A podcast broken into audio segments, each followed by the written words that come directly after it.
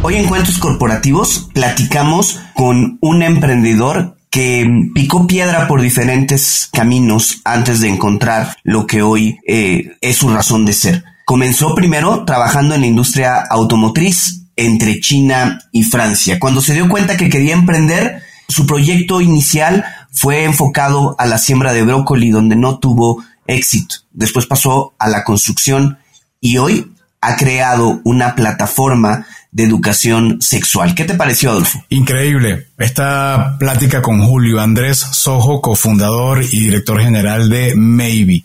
Es una plataforma con cuatro pilares en el mundo de la educación y bienestar sexual, marketing, e-commerce, manufactura y educación sexual, valga la redundancia.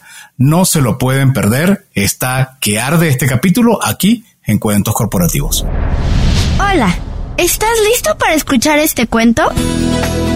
Vas a disfrutar de grandes historias y valientes protagonistas. No pelean con dragones, pero peor aún, se enfrentan al mundo real. Y como todo cuento, este también empieza con un había una vez.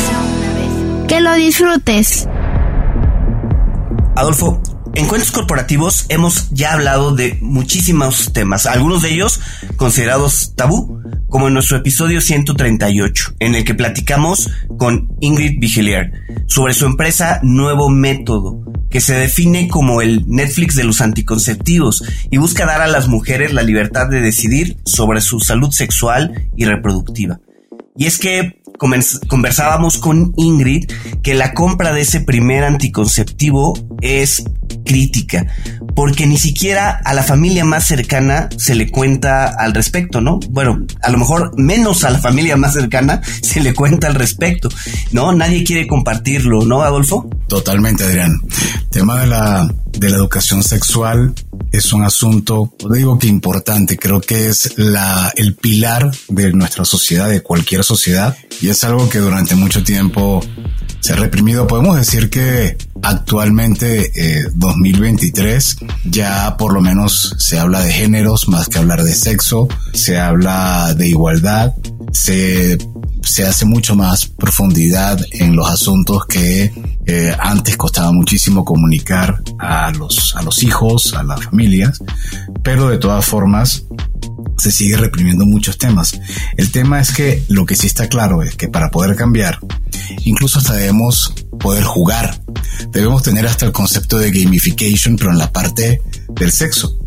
Y creo que mediante el uso de juguetes es algo donde esto se podría beneficiar, ¿no crees tú? Pues sí, sí, justo hoy vamos a platicar con un emprendedor que se metió de lleno en este tema, con el objetivo de crear conciencia que una adecuada educación sexual puede hacer un mundo mucho mejor. Así que iniciemos con nuestras palabras mágicas. Había una vez un joven mexicano que decide estudiar ingeniería industrial en el Tecnológico de Monterrey, para luego hacer un MBA en Yatong University en Shanghai. No sé si lo pronuncié bien, pero ahora se lo vamos a preguntar a él.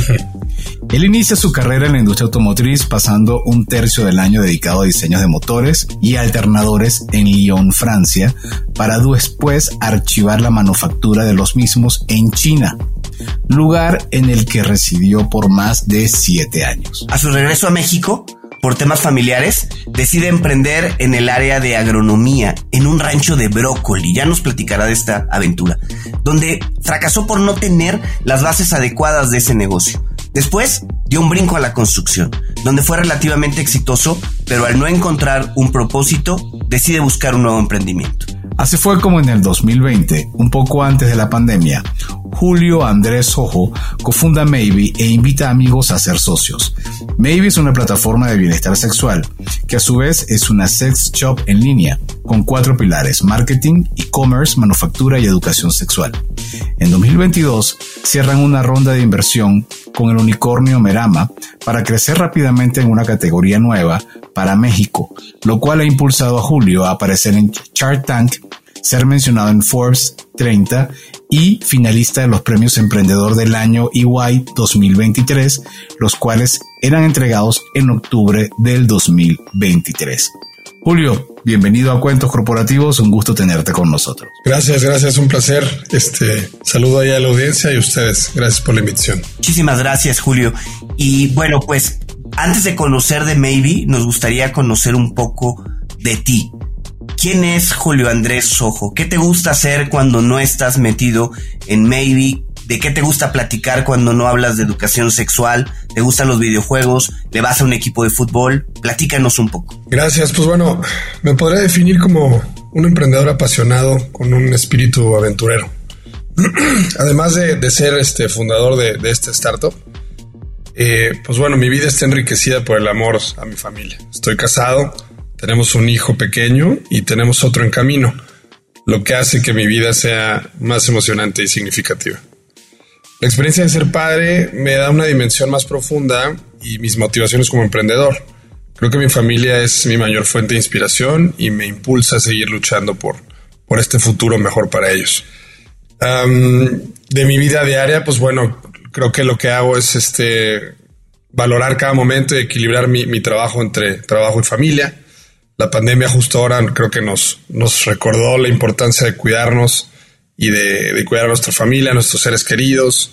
Y pues bueno, creo que, creo que ese es mi, mi, a lo que le apunto día a día, es tener, tener un balance padre entre, entre lo que estoy haciendo con la pasión con la que trabajamos y también estar con mi familia. Además, pues bueno, me, gusta hacer deportes. Este, no, no, no creo que soy muy bueno en todo, pero pues por ahí juego básquetbol, por ahí juego pádel, por ahí juego tenis, por ahí juego fútbol. Me intento mantener ocupado. Este, y pues bueno, ese, es mi día a día. Por ahí me defino como eso. Julio, ¿qué edad tienes? 35. Y en, en este periodo has estado entre México, China, me parece que también un poco Francia, ¿Cómo se dio este ping-pong internacional en tu vida? ¿En qué momento te sientes con el ánimo de ser un poco ciudadano del mundo? Fíjate que, siempre tuve la, la gracias a mis padres que, siempre me dieron la oportunidad de, salir. Una vez acabando prepa, me fui a Europa a vivir un año, este, a, encontrar otra, otra cultura, a encontrar otro, otra visión del mundo, ¿no? Entonces siempre me quedé como la espinita de, trabajar fuera, de, entender que pues, lo local no necesariamente tiene que ser la realidad absoluta global, ¿no? Entonces, este, acabando carrera, tengo un primo que sigue viviendo allá en China y, siempre tenía la espina, pero él fue el que me impulsó un poco de vámonos a vivir a China, si no encontramos trabajo nos hacemos profesores de inglés. pues, pues órale, vámonos. Y gracias, este, pues gracias a, las carreras, gracias a lo que estudiamos, tuvimos este, suerte de, encontrar chamba en industria muy, muy rápido, ¿no? Pero siempre fue esta parte, pues, de, buscar, de, entender cómo piensan los demás, de ver otras culturas, de un poco de, entender, pues, cómo funcionan los engranes del mundo fuera de México. Julio, eh, viendo tu semblanza, nos llama mucho la atención este periodo donde estabas entre China y Francia en la parte de manufactura de motores. Platícanos un poco cómo se da este rol y qué es lo que hacías entre dos continentes. Sí, claro. Mi, rol principal era este aterrizar los diseños ingenieriles de Francia. Nos encerramos ahí seis meses con los ingenieros a, a ver los diseños, las necesidades de los clientes y aterrizar los motores y los alternadores. De ahí lo que me tocaba hacer es justo aterrizar estos diseños en la manufactura. Entonces, había un problema medio cultural, medio de inglés, donde necesitaban esta persona que, que supiera los diseños ingenieriles y los pudiera aterrizar con los chinos para así iniciar este, el proceso de manufactura, ¿no? Entonces, creo que esta parte donde pues viví la cultura francesa, viví la cultura china, fue lo que un poco me abre los ojos este, al tema de, del emprendimiento en México, de, de dónde, dónde nos faltaban algunas cosas o dónde veía oportunidades. Ahora lo que me llama la atención, Julio, es que cualquiera podría pensar que el próximo paso o era mantenerte en China o incluso moverte a España, a Francia, pero regresas a México porque por uh, un tema de añoranza por un tema de oportunidades? ¿Te cansaste de los chinos o de los franceses? Fíjate que sí, al final tu país y, la gente con la que estás todo el día, este, sí, sí es diferente, ¿no? Un poco sí te cansa estar hablando todo el día y, bueno, hablo muy bien inglés, pero al final no te puedes expresar del todo con naturalidad como tu primer idioma, ¿no? Y, el momento donde decido este, buscar pareja, ser padre, este, no, no me llamó la atención hacerlo en China y, tampoco en Europa, ¿no? Entonces, este, decido regresar a México. Eh, al año me casé y ahora a los dos años ya tengo un hijo y ahora viene otro en camino, ¿no? Entonces, como que sí tenía esta parte de mi vida muy, muy bien, este, pues trazada, que quería ser padre relativamente joven, no estoy tan joven, pero bueno, este, más, por eso, por la búsqueda de, de, un tema familiar, me regreso a México, emprendo y, pues bueno, ahora encontramos el éxito con, con Maybe. Oye, y, y a ver, llegas a México, comienzas a emprender y uno de tus emprendimientos es una granja de brócoli.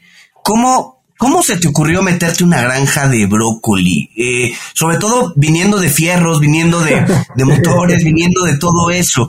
¿Cómo, ¿Cómo fue este tema? ¿Por qué te llamó la atención? Y, y platícanos tu, tu experiencia, ¿no? Sí, fíjate que, que pues sí quería un cambio de, este, quería un cambio de automotriz. Y vas a decir, pues bueno, en León hace, en los últimos años se ha abierto un corredor industrial muy fuerte en automotriz este, donde pues probablemente pude haber tenido buena entrada rápidamente, pero ya lo que estaba buscando es un emprendimiento, se dio la oportunidad, tenemos unos terrenos y, con uno de mis hermanos dijimos, pues vamos a, vamos a los rancheros. Este, fracasamos rotundamente porque pues, él, él sí estudió agronomía, pero pues no, ninguno de los dos sabíamos, este, ni teníamos las bases, ni estábamos preparados realmente para ser productores.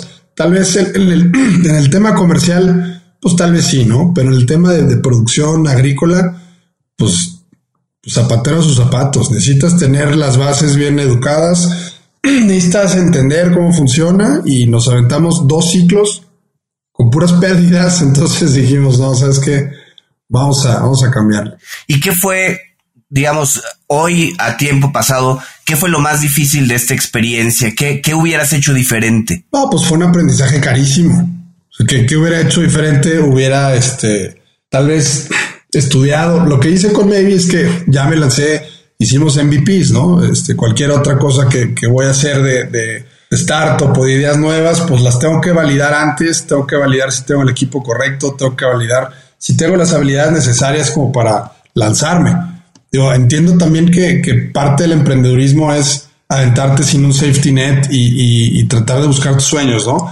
Pero sí tienes que tener por lo menos una base de conocimiento para poder ser exitoso. Si no, pues va a ser un aprendizaje muy caro como el que me pasó a mí en, en agrícola. ¿Y cuál es tu base de conocimiento? ¿Cuál es eso que sientes que podías aportarle a una industria como Maybe?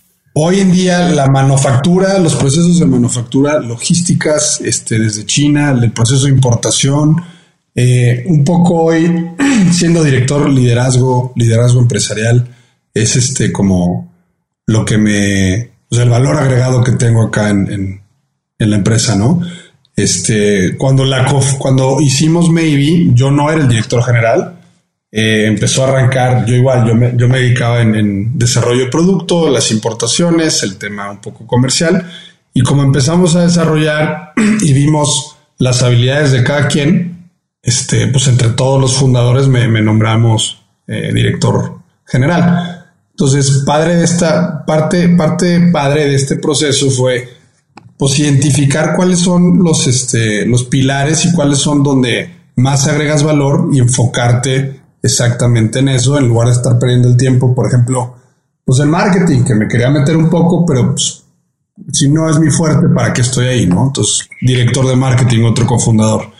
Otro cofundador es este educador sexual, que es un pilar importantísimo que, tenemos para la empresa, porque Roberto, mi socio, es este, él es psicólogo con una maestría en educación sexual y, y él es el que aporta esta parte eh, como científica, como con hechos, como con, estudios, que pues yo no tengo ni idea, ¿no? Yo, yo estoy aprendiendo a mis 35 años apenas de educación sexual.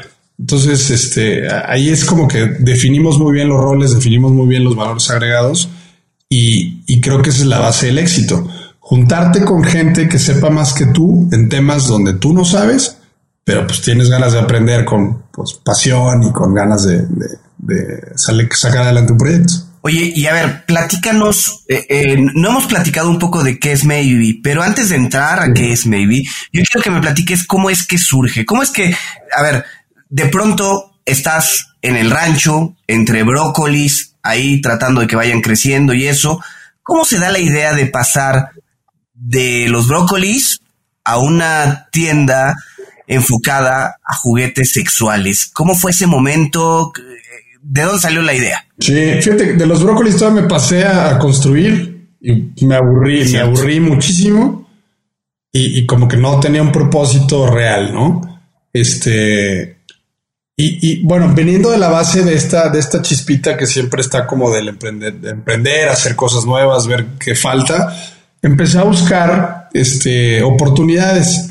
Ya sabes, busca un problema para poderlo resolver. Entonces empecé a buscar problemas locales, empecé a buscar este, pues qué industria, a ver, a ver qué puede hacer. Y fíjate que en una cena, este, Roberto nos estaba cuestionando a nosotros que de dónde venía nuestra educación sexual. Si venía de la escuela, si venía de tus padres, si venía de la familia, si venía de dónde. Y sorpresa, la mayoría de nosotros contestamos que venía de la pornografía. Y es algo, o sea, que dices, órale, si te pones a analizarlo, es un problema real. O sea, y dice Roberto que aprender de la sexualidad viendo porno es como aprender a manejar viendo rápido y furioso. O sea, es, es, es un contexto que, que, que, está loquísimo, que ni siquiera, o sea, lo, lo puedes entender la gravedad del asunto, porque pues no te das cuenta, no lo platicas y no lo sientes, ¿no? Entonces ahí fue como un momento eureka de decir, órale, a ver Roberto, explícame a mí que tengo en ese momento tenía 33, recién casado, sí, con un concepto de la sexualidad totalmente, este, pues tabú, uh, pues bueno, de, de, lo que me enseñaron mis papás y eso que mi papá, pues este fue ginecólogo y estaba ahí pegado en la sexualidad y y me llevó unas clases de educación sexual donde le pusieron un, condón a un pepino y, eso fue la única educación sexual que realmente recibí, ¿no? Entonces, bueno, challengeo a Roberto que en ese momento él daba clases de educación sexual a, teenagers, 13, 14 años, este, qué es mi cuerpo, cómo, cómo funciona, esta parte, ¿no? Vamos a poner tus, este, tus conocimientos en redes sociales, Roberto. Yo creo que este tema que estoy, este shock cultural que tengo que me estás diciendo, lo va a tener todo México. Todo México va a entender que, la educación sexual es nula, nunca la tuvimos. Y, pues sí, pusimos estos temas de sexualidad, de, información, de, temas muy comunes, muy, muy comunes, que, que además, platicados de una manera desde un educador sexual con una manera fácil y digerible de presentarte el asunto, pues por supuesto que te va a hacer empatía o por lo menos clic de decir, ok, creo que yo también tengo esta duda, déjame voy a leer, porque no es lo mismo llegar a hablar de sexualidad así directo, porque realmente, pues todo el mundo nos, pues, nos reservamos, es algo que pues, a ti que, ¿no? Es, algo que, que, es mío, yo lo vivo y, y hasta ahí está. Pero cuando lo presentas de una manera informativa, de una manera como de, libertad, como de amor, como de empoderamiento, como de... Pues sí, sencillamente es información y tú haces lo que tú quieras con ella, pero ahí está la información y consúmela. Empezamos a tener éxito en redes sociales, la gente nos empezó a buscar más y ahí empezó el proyecto. Entonces la misma comunidad que empezamos a armar nos empezó a pedir este un poco de, herramientas, de juguetes, de oye, ¿dónde consigo esto? ¿Dónde, ¿Dónde puedo hacer esta parte para complementar mi vida sexual? Una vez que ya entendí todo este proceso de aceptación con mi cuerpo y con mi sexualidad, ahora necesito complementarla. Fue donde, donde con mi experiencia en China, pues voy y busco la manufactura, veo exactamente cuáles, este, cuáles son los procesos de importación, cuáles son los productos y lanzamos Maybe con cinco productos y al día de hoy tenemos 350 SKUs. Este, y, pues bueno, queremos seguir creciendo esta parte de, de, la sexualidad y, de, cómo la presentamos. a través de cursos, a través de, bueno, ahorita nos metemos más a, lo que es la empresa, pero así nació, nace, nace de, esta búsqueda continua de, ser mejores personas, de platicar, de estar y qué, sabes tú que no sé yo y, enséñame. Fue un momento de, pues tú no sabes de, educación sexual y, la escuela y, y, nadie te dijo que debería ser así y nadie te enseñó a poner límites y nadie te lo presentó de una manera adecuada para consumirla. Entonces, vamos a hacerlo y vamos a que los demás también lo conozcan. Yo, escuchándote, lo que me llama la atención es que decías algo muy cierto. La pornografía seguramente fue la escuela para muchos, sobre todo para los, para los jóvenes varones y para las niñas, las chicas, seguramente fueron las amigas, las tías y fue un poco más complicado. Pero igual, eh, hoy en día y a partir de los 90 en adelante, Internet se convirtió en el gran educador para mal o para bien. Y ustedes empiezan a tener éxito en las redes sociales. ¿Cómo lograr identificar que lo que está presentando Maybe no es un elemento adicional de todo el megababel que existe en Internet y que probablemente la información que está ofreciendo no es la correcta desde el punto de vista de educación o desde el punto de vista de conocimiento o de formación. ¿Cómo lograron diferenciarse del alto consumo y del alto contenido que ya existe? Claro. Eh, fíjate que somos muy cuidadosos. Tenemos un equipo de sexólogos que son brutales, ¿no? Son, son buenísimos. Me podría decir que son los más buenos de México. Y realmente lo, lo, que, lo que hacemos es escribir los temas más coloquiales que, podría tener este, eh, la gente, ¿no? ¿Cuál es el problema común que, podría tener la población mexicana varonil? ¿Cuál es el problema común que pueden tener la, población mexicana femenina? Entonces empezamos con los problemas más comunes para irnos anichando. Entonces, ¿cómo nos hicimos más populares atendiendo las, las preguntas más comunes que tenía la gente? Y a través de una información eh, presentada verídica y, a través de la ciencia, ¿no? Entonces, no es lo mismo ir a leer eh, un blog o, una información donde pues no sabes, no sabes quién te lo está presentando, ¿no? Y acá humanizamos mucho la marca. Estás hablando con Roberto, que es sexólogo, que estudió su maestría en tal lugar, que tiene tantos conocimientos y te puede ayudar en estos puntos, a entender lo que estás viviendo con tu sexualidad. Ella es Marisela, también es sexóloga y ella eh, tiene otros enfoques que no tiene Roberto, ¿no? Entonces empezamos como a, presentar la información de diferentes maneras para que la gente se pudiera entender o empatizar un poco con, pues, con el contenido. Ok, oye, y, y, a ver, entonces comienzan como una oferta enfocada a contenido en redes sociales, de pronto les comienzan a pedir productos y se crea la primera tienda. Hoy, platícanos ¿Cuál es la oferta de Maybe? ¿Qué es lo que Maybe pone en el mercado? Pues sí, parte, parte de, lo que Maybe pone en el mercado es que es esta, este lugar de consumo de información donde tú vienes a, atender alguna, alguna duda que tengas sobre tu sexualidad o a reforzar algún conocimiento que tengas. Y como consecuencia de estar o de ser parte de esta comunidad, vas a consumir un producto. Entonces realmente la oferta no es ven y compra juguetes sexuales. La oferta es ven y entiende tu sexualidad, ven y platica con nosotros, ven y forma parte de esta comunidad y por consecuencia, cuando entiendas bien lo que o aceptes tu cuerpo, aceptes tu placer, vas a ir a consumir un producto. Además, estamos este, peleando por ser el líder de opinión en educación sexual. Entonces, lo que queremos es cómo hablar de sexualidad con mis hijos. Ok, ve a Maybe, aprende y platica con tus hijos. ¿Cómo hablar de mi sexualidad con mis padres? Ven, aprende, platica con tus padres.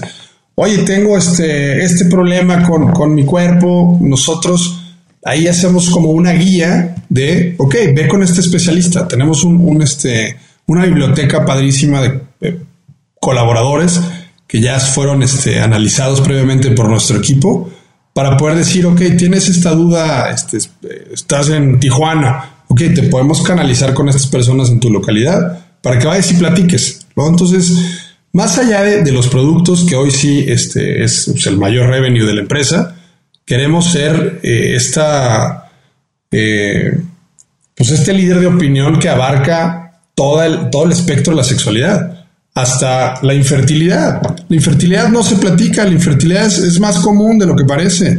Perder un bebé en las primeras semanas del embarazo es mucho más común de lo que parece, pero las mujeres no platican entre ellas porque no tienen este conocimiento, porque no tienen un espacio seguro, porque se van a sentir juzgadas y todo viene desde que la sexualidad se vive con miedo, se vive basado en desinformación y lo que queremos es ser líderes de opinión, romper tabús y que la gente viva una sexualidad plena a través de muchísima información. En Maybe vas a encontrar una oferta muy, muy amplia y no me refiero a productos.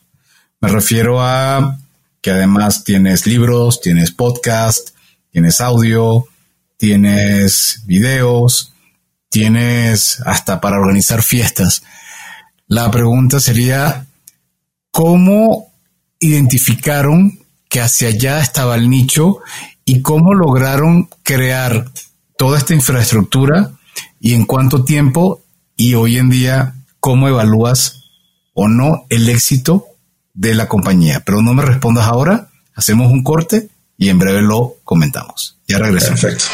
¿Te fuiste de vacaciones y no sabes cómo retomar? ¿O ya te diste cuenta que se va a acabar el año y no te has puesto pilas con tus propósitos de año? No te preocupes, Back on Track es para ti. Es un entrenamiento de cuatro semanas con el cual vas a retomar el camino, vas a entrenar de manera eficiente, inteligente para progresar y no parar. Encuentra tu mejor versión con Back on Track en WOS.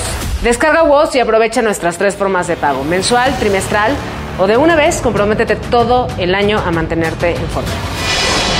Muy bien, Julio. Entonces hablábamos antes del corte que maybe es un mundo de oferta y específicamente no necesariamente a, SKUs. Me refiero a contenido, me refiero a la parte educativa.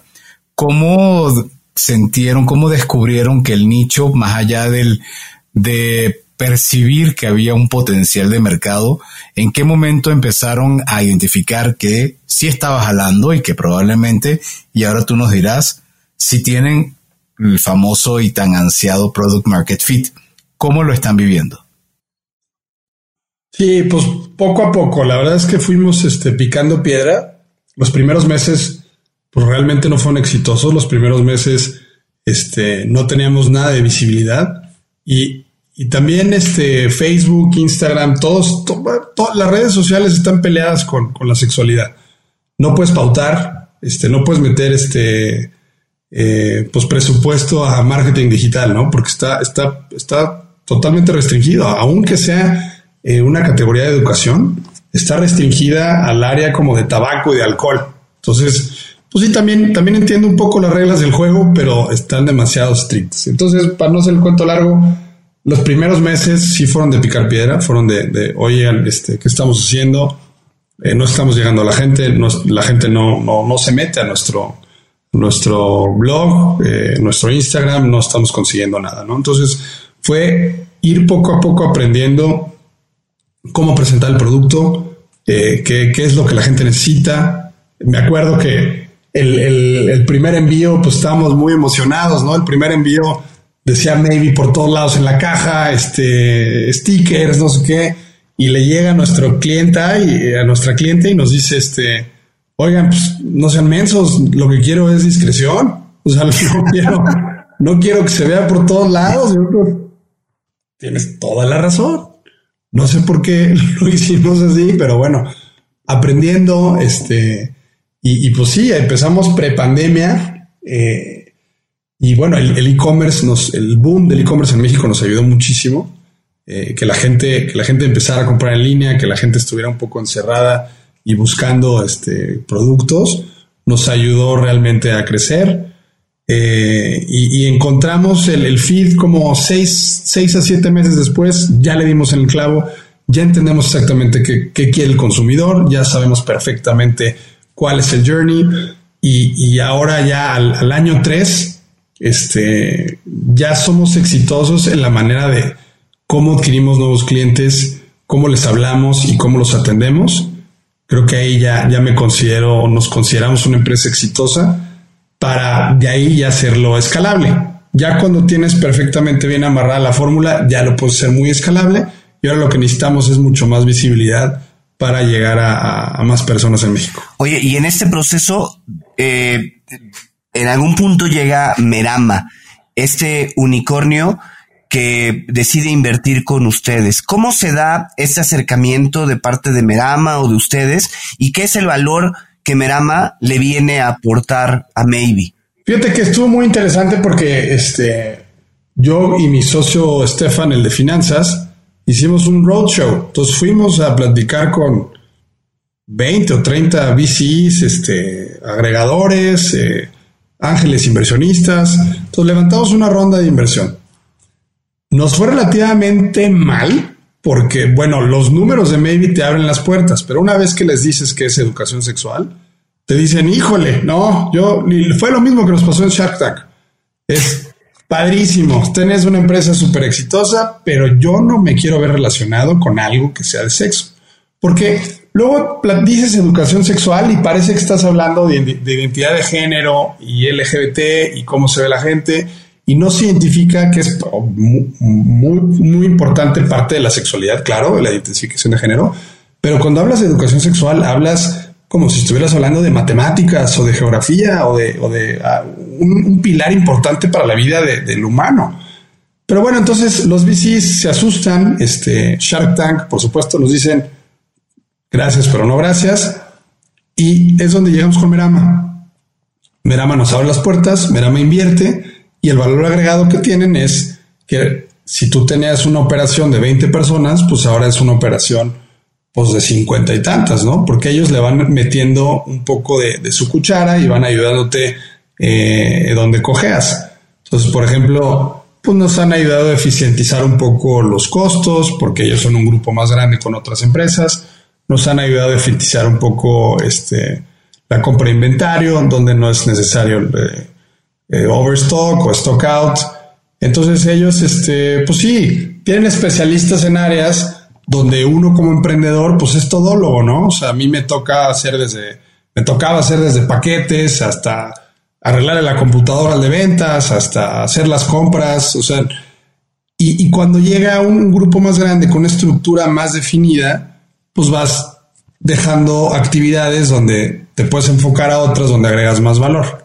Y hoy en día sientes que eso los mantiene centrados o les recorta la creatividad. Y lo, lo comento porque muchas veces, una vez que entra un inversor, y sobre todo de este tamaño, a, veces se genera un, un, elemento de fricción entre la startup que viene con diferentes ideas y el inversor que le dice, no, tú mantente por aquí porque además aquí fue lo que yo decidí invertir. ¿Ha pasado algo así? No, fíjate que, que tenemos una muy buena relación. Este, y, creo que cuando hicimos el pitch, se, ve o, que cuando platiqué con ellos me expresé muy bien cuál era el camino y cuál íbamos a seguir. Expresé mis ideas, presenté al equipo y este y ahí no hubo cambios. ¿eh? Entonces sí como que empató bien la idea que yo tengo o el camino que tracé y ellos se subieron sin, sin modificar. obviamente sí hay eh, fricciones en ay, pues necesitamos que Levit esté hiper positivo. No, pues yo quiero quemar dinero porque necesito marketing. O sea, necesito llegar a muchísimas más personas porque estoy en, periodo de crecimiento. Quiero llegar lejísimos y para eso necesito quemar. Y, pues acá los de finanzas que solo ven números, de repente llega el board y dice, no, ¿cómo que Levita? No sé cuánto. Entonces ahí es el, el único que diría, este, podría haber fricciones con un VC cuando te metes y están viendo que, que, que Levita es un poco negativo, pero porque necesitas crecer, pues ahí sí hay fricción. Pero el camino trazado y, el, rumbo que llevamos de la mano, vamos muy bien. Creo que de la mano de Merama nos vamos a internacionalizar muy pronto y este y vamos a seguir siendo mejores. Escogimos un muy buen partner, la verdad. Tenemos ahí sí varias opciones, pero Merama, pues el hecho de que sean unicornios, el hecho de que tengan este, muy bien fondeados, y, la gente que trabaja ahí es este, espectacular, ¿no? Entonces, ahí vamos muy bien de la mano.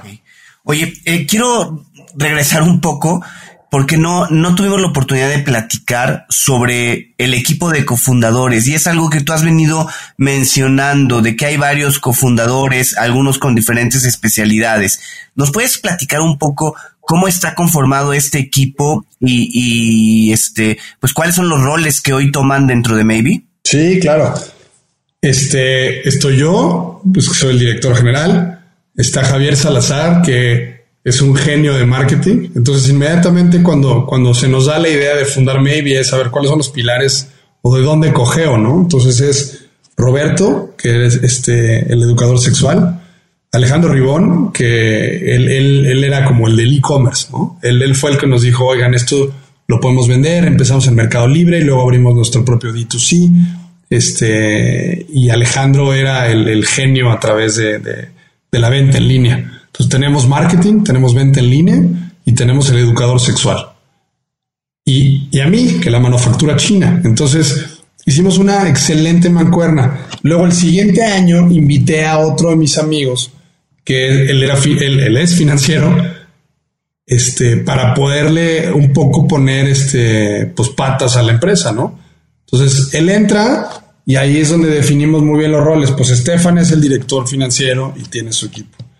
Yo soy el director general, este, em, Javier es el director de marketing y Roberto es el director de contenido. Ok, ok, ok. Y bueno, a todo esto llega Merama y comienza a sumar y comienzan a desarrollar. Oye, recientemente eh, ha sido nominado como emprendedor del año por EY. ¿Qué hace? ¿Qué tal ha sido esta experiencia? No, padrísimo, padrísimo porque primero un gran honor ser nominado, ser, ser este Fíjate, me regreso cuando fui a Shark Tank. Yo pensé que en mi mente de emprendedor, yo pensé que cuando iba a llegar al programa me iban a decir, wow, qué buena idea, que aparte es súper redituable y aparte tiene esta conciencia social. Qué padre, qué buena idea. Hasta lo soñé, le platicaba a mi esposa y se burlaba de mí. Soñé que llegaba y me decían, qué buena idea, vamos a invertir, vamos a hacer México este, fuera de tabús y que, que todo el mundo viva una vida sexual plena. Y, me encontré que no, o sea, que es este, no, no, no queremos, no, no queremos participar porque hablas de sexo, ¿no? Entonces regreso al premio de EY, donde después de dos años ya se ve el crecimiento, ya tenemos un impacto padre en México, tenemos un crecimiento padrísimo en el, tema de, finanzas, un crecimiento padrísimo en el tema de comunidad y que seamos reconocidos eh, por el impacto social que estamos teniendo y por, lo redituable que es la empresa, es un gran honor. Además, EY, pues son top, ¿no? Este, entonces me invitan, me, invitan como finalista eh, y voy y conozco a muchísimos emprendedores con, con mente igual un poco más tech, pero, pero padrísimo conocer esos proyectos, ¿no? Este, y, de todas las edades y de todos los estratos sociales y de todos lados conocimos en ese desayuno. Eh, y, padre platicar con otros emprendedores que tienen más o menos el, mismo mindset, ¿no? De, de, buscar esta mejora continua, de, ver cómo puedo ayudar sin estar peleados. O sea, lo que les decía es que además el capitalismo no tiene por qué estar peleado con un, con un propósito social, ¿no? O sea, puedes puede estar de la mano y una ayuda a la otra. De hecho, últimamente hay una tendencia a hablar, en vez de hablar de responsabilidad social, se está empezando a hablar más de capitalismo social, que me parece que está muy interesante y me parece una corriente bastante válida. Ya antes de pasar a nuestras famosas preguntas obligadas, yo me quedaba pensando, o sea, me encanta el concepto de Maybe, me parece algo de muy, de mucha avanzada la única duda que yo tendría es cómo haces para el que el que te visita no se pierda y no diga esto es como un, Amazon pero del sexo porque es la tienda de, un poco de todo. ¿Cómo me orientas para para saber cómo puedo sacarle todo el provecho y no solamente comprar un dildo o comprar este un, juguetito, ¿no? Sí, fíjate que, que casi nuestra nuestro primer consumidor llega a través de redes sociales y no llega directamente a la página. Por lo mismo que no puedes pautar las páginas, no nos llegan directo a la página. Y si tú llegaras directo, como que un poco pierdes la esencia de todo esto que te estoy platicando, ¿no? Tú llegas al e-commerce y pues es producto y ya. Aunque están muy marcados los blogs, están muy marcados este, la librería de, de educación, ¿no? Pero cuando lo haces a través de redes sociales, a través de redes sociales tienes este contenido educativo donde un poco te va llamando, un poco te va jalando a pertenecer a la comunidad mediante redes sociales. Después de que ya estás en redes sociales consumiendo nuestra información, ya en algún momento te vas a ir al, al D2C.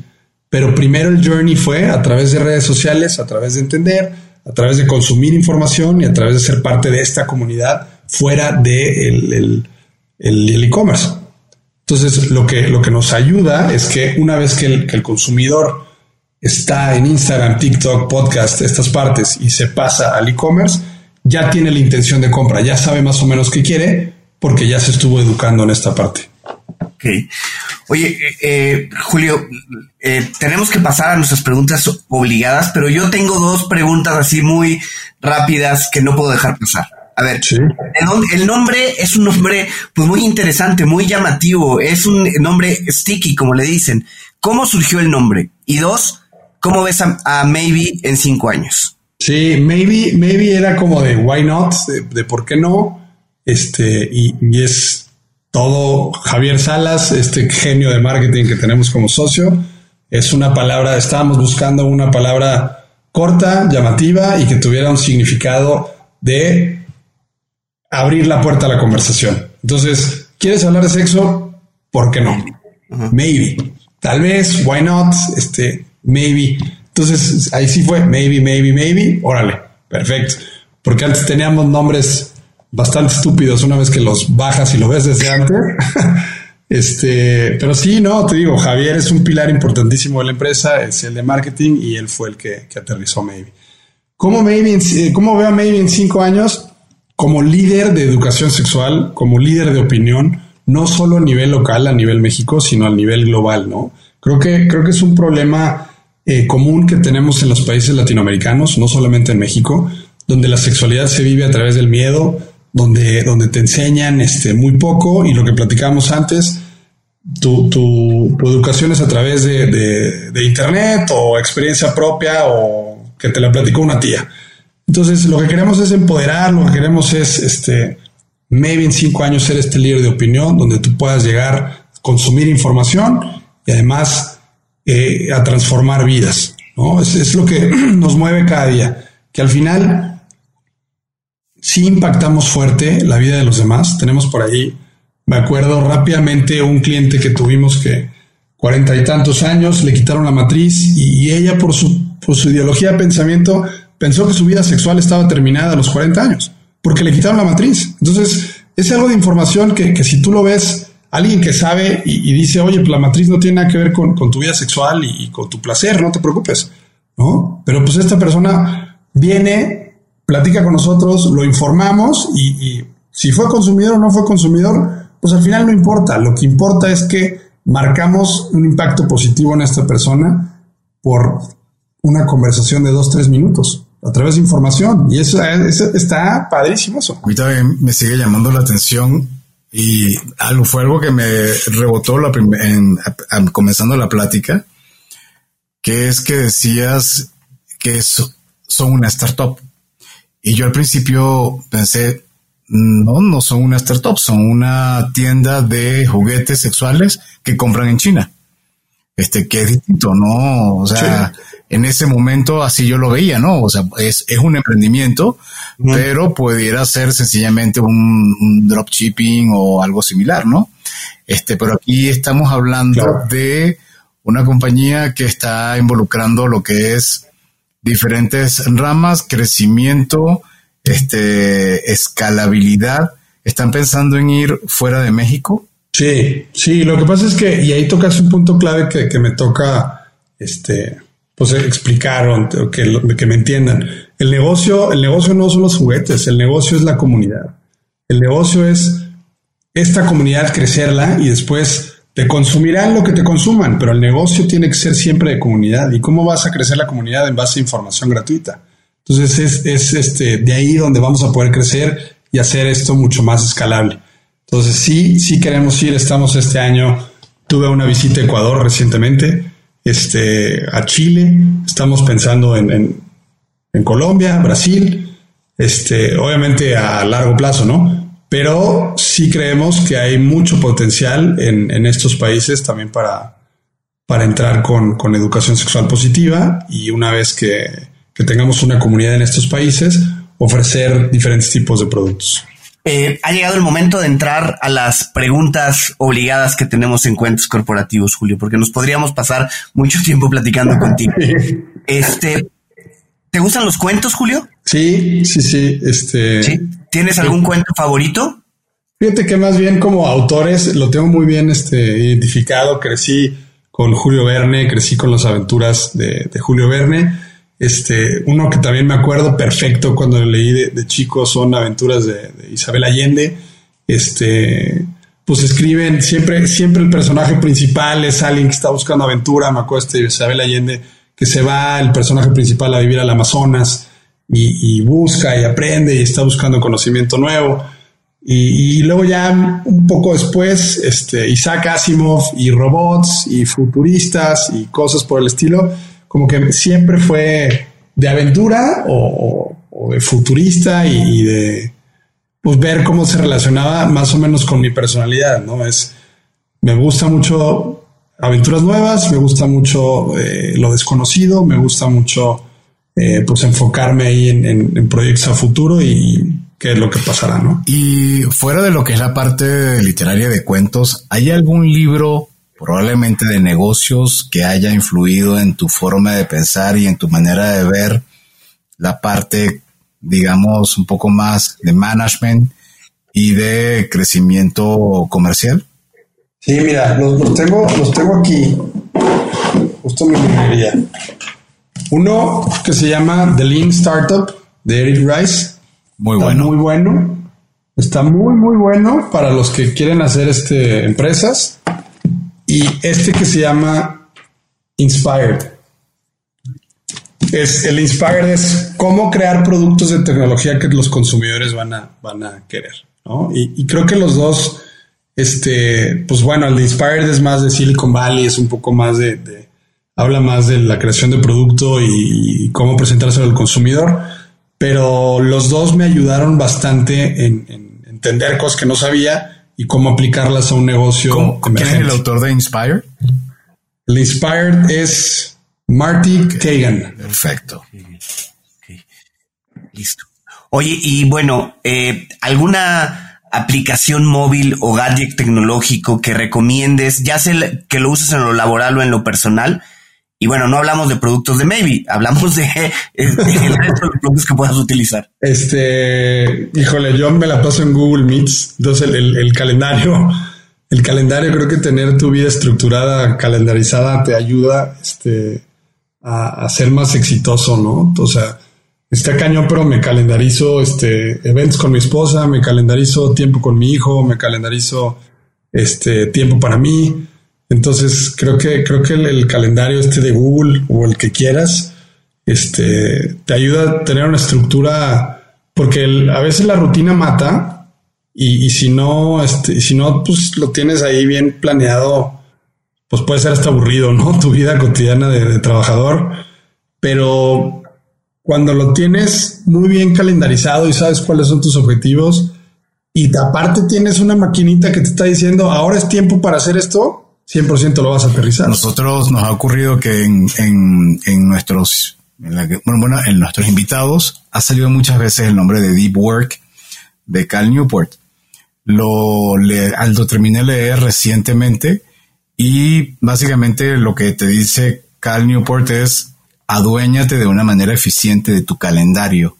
Y cuando empiezas a aplicar lo que él, la metodología al uso de tu calendario, realmente te cambia la vida desde el punto de vista de productividad, porque de lo contrario, como bien dices, uno puede derivar y entonces irse o a lo que más te gusta, o a procrastinar, o a sentirte que estás haciendo algo eficiente, pero que probablemente no es lo que venía en tu, en, en, tu programación, no es lo que te va a dar ese leverage para poder eh, aumentar tus ventas o recontratar el personal que requieres, etcétera. Entonces, muy, muy buena recomendación.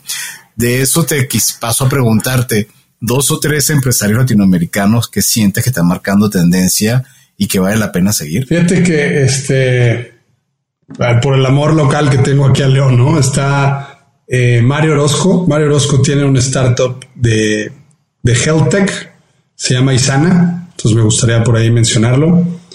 Eh, y, y Fairplay, Fairplay Manolo Atala. Eh, Fairplay es buenísimo. Fairplay me ayudó cuando los bancos me decían, no, tienes que tener este, deja tu casa hipotecada, deja tus cosas aquí. Y el algoritmo de Fairplay llegó y vio, vendes tanto, tienes esta capacidad de repago, tienes una línea de crédito. Y, platiqué con Manolo, aparte, cuando estábamos buscando inversionistas, pues me, gustaría mencionarlo por acá. Sí, ya, ya hemos platicado con él aquí en Cuentos Corporativos y bueno, eh, un gran episodio el que tenemos con él. ¿no? Sí. Hablando de Fair Play. Oye, y bueno, si alguien quiere seguir con esta conversación, Julio, ¿dónde te puede contactar? ¿Cuáles son las redes sociales de Maybe, las tuyas? Fíjate que no tengo redes sociales, justo las cerré este año para, para enfocarme a mi hijo, porque perdía mucho tiempo. Este, pero mi mail, j a s o j o jasojo, arroba maybe.mx. Eh, maybe sí, sí, obviamente las redes sociales, en Instagram, en TikTok, este, en YouTube, Twitter, maybe.mx. Maybe se escribe M-E-I, B de burro I. Este, y sí, ahí pueden, ahí pueden buscar, ahí está todo el equipo y con gusto los, los atendemos. Y bueno, llegamos al parte, a la parte final donde ahora el reto está de tu lado, porque te queremos invitar a dar un mensaje final, pero ese mensaje final puede ir o hacia la parte de educación sexual, o puede ir hacia la parte del emprendimiento, o puede ir hacia la parte de búsqueda de tus sueños. Eh, tú decides, adelante. Creo que, creo que es una frase que engloba todo y, es entre más informados estemos, mejores decisiones vamos a tomar. Y creo que aplica para emprendimiento. Entre más sepas, es, menos probable que te vaya mal. Y ves, pasando a lo del brócoli, eh, pasando al tema de sexualidad. Entre más sepas, más vas a conocer tu cuerpo, más vas a conocer tus límites, más vas a conocer lo que te gusta y le vas a poder expresar.